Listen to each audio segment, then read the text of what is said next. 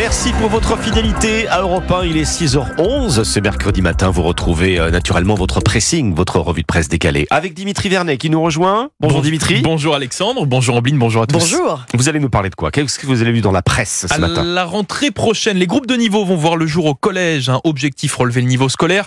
Mais qu'en est-il vraiment? Est-ce efficace?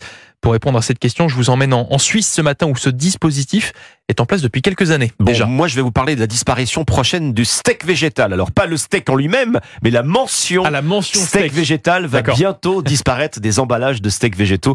Je vais vous expliquer ça dans un instant. D'abord, Ombline, Oui. euh, vu dans la presse également, euh, vous voulez nous faire ce matin un petit point sur les revenus des agriculteurs. Vous Oui. avez des chiffres Oui, alors que le salon de l'agriculture bat son plein hein, cette semaine. C'est l'INSEE qui a publié hier soir les nouveaux chiffres sur ce que touchent euh, nos paysans en France. Chiffres relayés par le site du Huffington Post. Ce qu'il faut bien comprendre d'abord, euh, c'est qu'en France, l'agriculture fait partie des secteurs d'activité où les différences de niveau de vie sont les plus marquées. On gagne pas pareil quand on est céréalier, quand on est euh, producteur Énorme laitier. de revenus. Exactement. oui, oui. L'INSEE indique euh, donc qu'en 2020, les 10% les plus aisés gagnaient 3700 euros par mois en moyenne, 3700 euros pour les agriculteurs contre 900 euros pour les plus modestes. Oui, donc hein, ça veut dans dire qu'une moyenne générale, ça n'a pas beaucoup de sens. Quand Voilà. on dit moyenne générale de- du Mm. revenu des agriculteurs, il faut vraiment être filière par filière. quoi. Ouais. Exactement. Alors, ce qui est intéressant, c'est de mettre ces chiffres en perspective avec la rémunération des Français. 10% des Français les mieux lotis ont gagné en 2020 3300 euros. Finalement, c'est pas très loin euh, par mois. Et les plus pauvres, 990 euros. Voilà, il y a beaucoup de chiffres. hein. Pour les agriculteurs, en fait, cette rémunération, elle dépend du type d'exploitation. Oui, en plus de la filière, euh, c'est la difficulté pour nous d'y voir clair. La filière viande, les bovins, le niveau de vie médian en 2020 a été de 19 500 euros contre 27 100 euros pour les vignerons. Alors j'imagine les revenus, ça dépend également de la taille de l'exploitation. Oui, plus l'exploitation est importante, plus Oui. les revenus sont élevés. Seule exception à cette règle, les micro-exploitations. D'une manière générale, c'est l'agriculture conventionnelle qui paye le mieux par rapport au bio. Ah oui. Ah Oui, il faut savoir, euh, enfin, dit l'INSEE, que le taux de pauvreté pour les exploitants agricoles s'élevait à 16% en 2020. C'est plus que la population générale à 14%. Combien gagnent vraiment les agriculteurs? Alors, il faut effectivement voir tous les chiffres pour vraiment se rendre compte de la réalité. Ils sont publiés, ils ont été publiés par l'INSEE hier et ils sont disponibles sur le site d'information Huffington Post. Eh ben voilà, vous pouvez retrouver tout ça, chers auditeurs, euh, euh, à tête reposée. Et puisque vous nous parlez du salon de l'agriculture, tiens, Ombline Roche, il y a au moins une raison pour les éleveurs de se réjouir cette semaine dans les allées du salon, puisque je lis ce matin dans le Figaro qu'on n'a plus le droit ou qu'on aura bientôt plus le droit de parler de steak végétal. Vous savez ce Comment que c'est Oui, C'est steak à base de soja, de tofu pour les consommateurs euh, véganes qu'on Oui. salue. Mhm. C'était déjà une vieille demande, ça, de, de la filière de l'élevage. Bah pour eux, steak végétal, c'est un gros mot, hein. ni plus ni moins. Un steak sans viande, ça ne doit pas s'appeler un steak.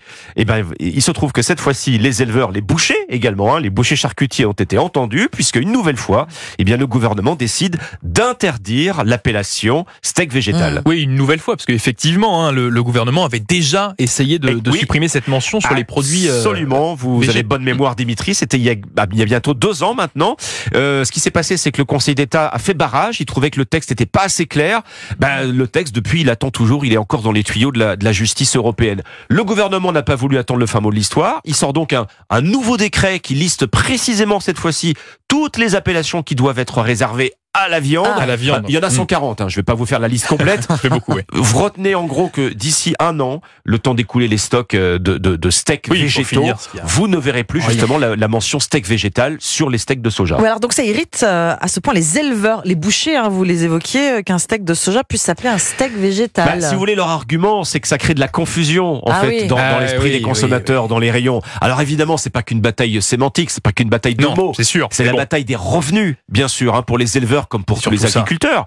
C'est aussi une bataille culturelle. Hein. on en- Aussi, on en, ben parle oui, régulièrement sur fond de baisse de la consommation de viande. Oui, aujourd'hui en France, on mange de moins en moins de viande. Je ne vais pas vous demander comment vous voulez votre steak de soja, c'est saignant ou à point, Dimitri. Non, non, on va, pas- on va pas poser cette question-là. Moi, je suis euh, steak euh, viande. Bah, vous êtes steak, Euh, steak. Bon. steak, steak, on va Vous êtes dire. steak steak.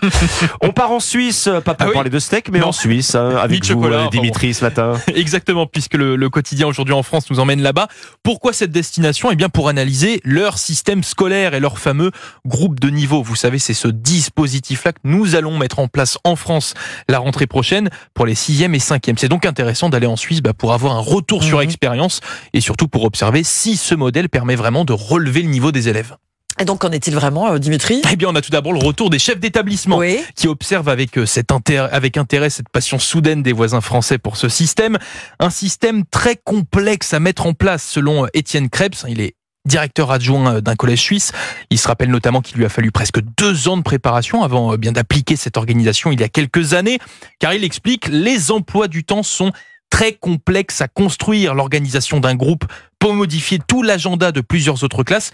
Ce chef d'établissement nuance malgré tout son promo, son propos, expliquant que pour nous, en France, cela devrait être un petit peu plus simple car ces groupes de niveau ne vont concerner que deux matières, les maths et le français. Bon, quand on vous écoute, euh, Dimitri, on se dit, euh, ça s'annonce pas simple quand même, hein, côté Oui, organisation. euh, Est-ce que ça aide vraiment les élèves, en tout cas? Est-ce que ça améliore les résultats scolaires? Alors du côté des collégiens, on est plutôt convaincu. Dans l'ensemble, on a ce témoignage par exemple de Déborah. Pour elle, ces groupes de niveau sont un plus et elle a l'impression ben, de progresser un petit peu plus vite. Les professeurs cependant sont un petit peu plus nuancés. C'est un bilan mitigé, explique euh, Lucie, une enseignante. Pour elle, ça n'aide ben, pas vraiment les élèves les plus en difficulté qui ont encore bien du mal à rattraper leur retard. Ah oui. Bref, nuance, nuance, même s'il est important de, de dire et de rappeler qu'un rapport datant de 2019 a conclu d'un effet bénéfique hein, pour ces groupes de niveau en Suisse. Et c'est à lire Dans Aujourd'hui en France. dans Aujourd'hui en France, le Parisien Aujourd'hui en France, le pressing, votre revue de presse décalée chaque matin sur Europe 1. Merci Dimitri Vernet. À demain. À À demain.